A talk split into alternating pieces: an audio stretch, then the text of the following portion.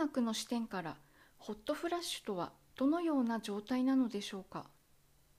ホットフラッシュやホテリと一言で言っても人によって症状はいろいろかと思います。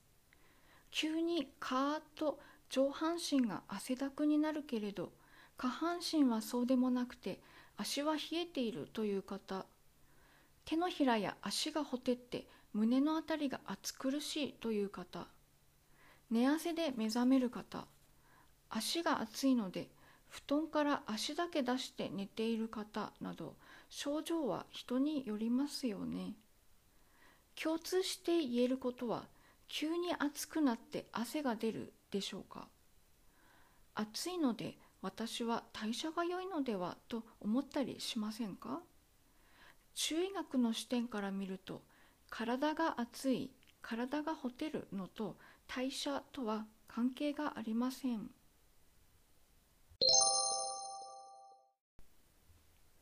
では中医学から見た体がほてる理由はどのようなものなのでしょうか？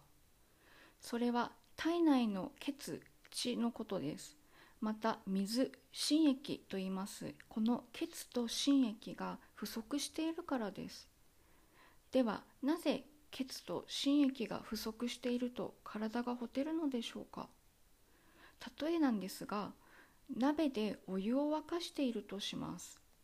鍋の中のお湯が血と心液だとします。そしてコンロの火が中医学でいう気だとします。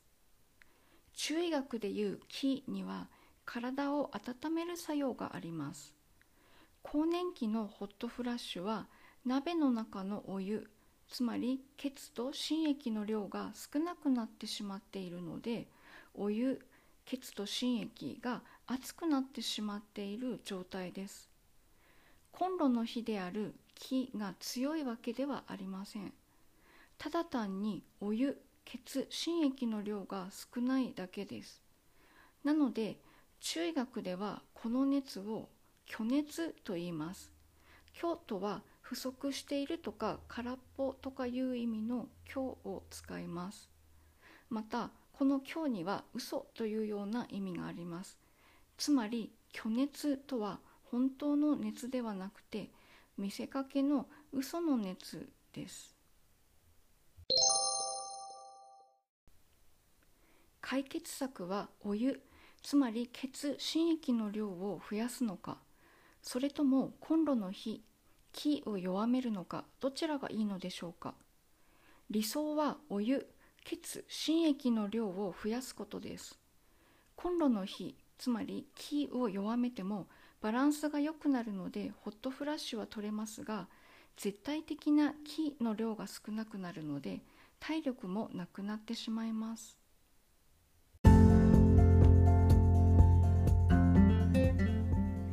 鍋の中のお湯とコンロの火を血心液気に例えて説明しましたがイメージがつきにくいかと思いますのでインスタの方にイラストをアップしてあるのでそちらをご覧いただけたら嬉しいです。また鍋の水を足すには食事がキーになります。同時に漢方薬も助けになります。次回から何回かに分けて鍋の水つまり血と心液を体内に足す食事や漢方薬を紹介していきます。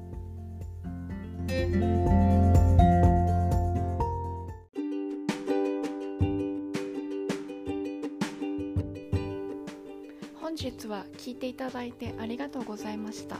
久保夏目でした。